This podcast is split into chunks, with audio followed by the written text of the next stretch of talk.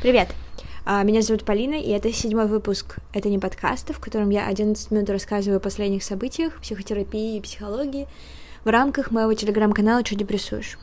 А, здесь я пытаюсь создать ощущение уютного разговора, поэтому подкаст выходит без монтажа, потому что чайные беседы на кухне никто не монтирует. А, сегодня 8 апреля, в Москве все еще режим изоляции из-за коронавируса, я уже несколько недель сижу дома, поэтому я решила рассказать вам обо всех моих личных вынужденных изоляциях, потому что так уж получилось, что у меня в жизни их было много. А, например, в детстве я не ходила в садик, потому что сидела на жесткой диете, и поэтому весь день я проводила дома с бабулей. А, в этом были свои плюсы, там вкусная еда, э, сон до полудня, мультики и какая-то свобода, возможность самой выбирать себе занятия. Но вот выйти гулять я могла только, когда все подруги возвращались из детского сада, и когда моя бабуля досмотрит все свои бразильские сериалы. Я даже помню такой момент, э, мне подарили собаку, и я хотела как можно скорее выйти с ней на улицу, чтобы похвастаться. Э, бабулины сериалы мне тогда казались просто бесконечными в тот день, а, и под окнами уже гуляли девочки. Тогда я поставила собаку, Чара ее звали, на подоконник и очень надеялась, что девочки посмотрят вверх и как бы случайно увидят мою новую собаку. Да, я жила на седьмом этаже, и, конечно же, они не увидели, но я очень надеялась, что все мне обзавидуются. Вот, потом с возрастом вот эта вся ситуация с изоляциями становилась хуже, потому что в 10 лет мы с мамой переехали из родного города на другой конец страны, в Тверь, и первую неделю после переезда мы жили у ее начальницы. А, мама работала и искала квартиру, а я целую неделю сидела в заперти в чужой квартире. И с собой у меня тогда были только одна плюшевая игрушка, с которой я спала, и книга «Коты-воители», я ее обожала. Uh, и я ее как бы запойно прочитала в первый же день или там в первые два дня. И остальные дни уже были сплошным мучением, потому что я слонялась из комнаты в комнату, у меня не было ни компьютера, ни телефона, ни интернета, ни даже телевизора, ни знакомых, ни возможности выйти, ничего не было. И я помню, что я нашла там в квартире томик э, Гришковца, но как бы мне было 10 лет, и он показался просто невыносимо скучным, и, если честно, я до сих пор не берусь его читать, просто не могу, потому что у меня это ассоциируется вот с теми унылыми днями. Вот. Uh, вот мы переехали, и следующие несколько лет моя мама каждый год отправляла меня на все лето к бабуле, обратно в Ростов. Это мой родной город.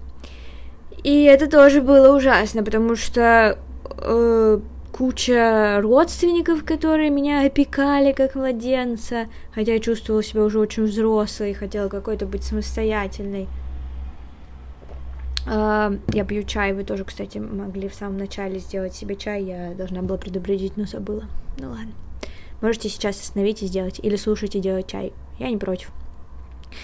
Так вот, э, значит, в Ростове вот, да, родственники были, очень много родственников, у меня толком уже не оставалось там друзей, э, была жара, потому что это очень жаркий южный город, и было очень-очень-очень скучно. Я придумала миллион игр, старалась выходить гулять с любой девочкой во дворе, чье имя я знала, но все равно я прям помню, как я маялась, я, я слушала музыку на кассетах, а кассет было ограниченное количество тогда у меня дома, поэтому я все знала наизусть, и, ну, я перебирала какие-то старые вещи, я играла в школу, обожала просто играть в школу, я не знаю, я почти каждый день, наверное, учась в школе, играла в школу класса до седьмого, ну, ш... ну ладно, до, до пятого, шестого, не знаю, до пятого, да. Вот. А, и в 17 лет мы с мамой снова переехали. На этот раз мы переехали в Москву, и во всем городе у меня не было ни одного знакомого человека, ну, кроме мамы, очевидно, а, ну, моего возраста. С мамой в 17 лет как бы не хочется никому гулять и толком даже общаться.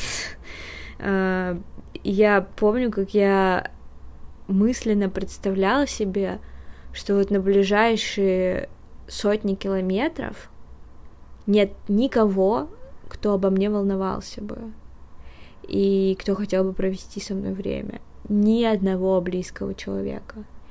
И тогда изоляция моя была не просто вот в какой-то скуке, невозможности чем-то себя занять, потому что у меня были интернет, у меня были сериалы, у меня были книги, вообще подготовка к ЕГЭ, потому что это был одиннадцатый класс. А, тогда была проблема именно в ощущении одиночества. Вот с возрастом, вот в 17 лет она уже больно ударяла. И я чувствовала себя какой-то заброшенной. А, я помню, как я раз в месяц примерно приезжала а, обратно в Тверь, где все мои подружки были, я с ними гуляла, и наконец-то могла, ну, не просто с кем-то общаться, но еще и смеяться. И вот смех у меня тогда выходил какой-то судорожный и даже истеричный. И я в какой-то момент понимала, что я смеюсь, и я не могу остановиться, потому что потому что я изголодалась по смеху, и он уже, это я просто даже не контролирую это. И он прям выходил с каким-то, я не знаю, я чувствовала себя, ну, я не знаю, как чувствуют себя люди после бани, но, наверное, вот так. А, и мне было очень тяжело, мне было очень тяжело, очень одиноко. И, и это все длилось, по сути, год.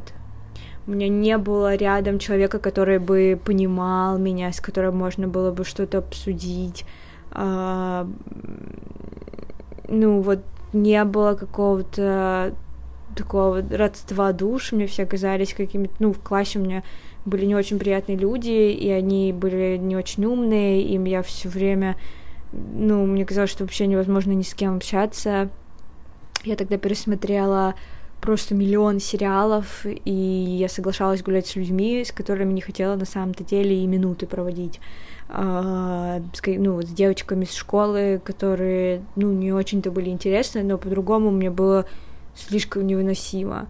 А, и беда была еще и в том, что я не знала Москву, и я как-то, ну, стеснялась гулять одна, потому что я еще была подростком, 17 лет, и я как-то, ну, вот как это я выйду, ой, а меня кто-то увидит, кто меня бы там увидел, господи, эти одноклассники или кто, и вот как я буду ходить, куда я пойду, я, ну, что я буду делать, ну, короче, сейчас, на самом деле, у меня таких проблем вообще нет, и мне сейчас проще пойти куда-то одной, и даже чаще всего мне в голову не приходит позвать кого-то. Я просто собираюсь и выхожу из дома.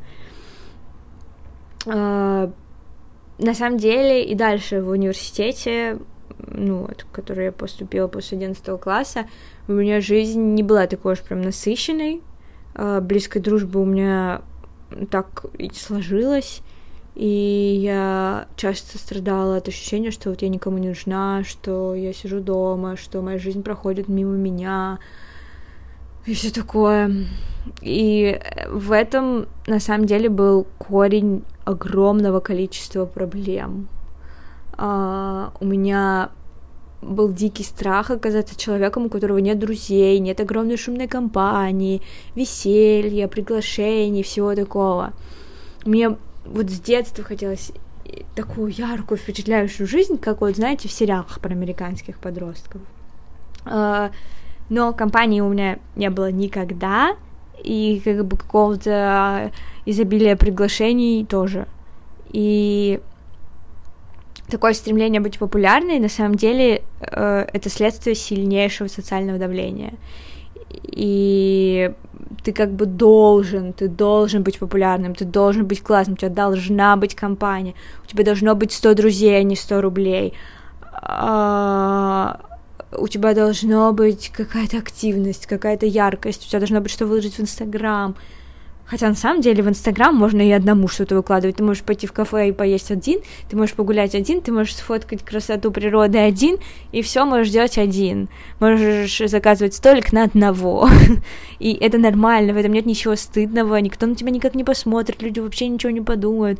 И в кино, я помню, как сходить одной в кино, мне это даже в голову не приходило долгие годы. Это просто казалось невозможным.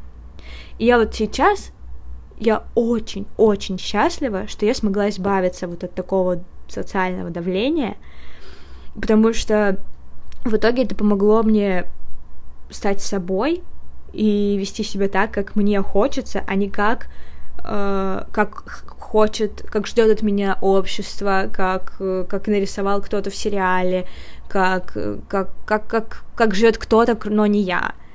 Вот. И о том, как я от этого всего избавилась, я расскажу как-нибудь потом. Вот. Спасибо, что вы послушали этот выпуск. Это был «Это не подкаст». Оставайтесь дома на период пандемии. Подписывайтесь на мой канал в Телеграме. Он называется «Чё депрессуешь?». Еще у меня есть второй канал Storytel. Еще вы можете подписаться на мой инстаграм. Он называется «Ясная Полина». А, рассказывайте обо мне друзьям, пожалуйста, давайте им ссылку. А, еще у меня есть YouTube, подписывайтесь на мой YouTube. А, Ясная Полина тоже. Вот, я вас люблю, пока-пока.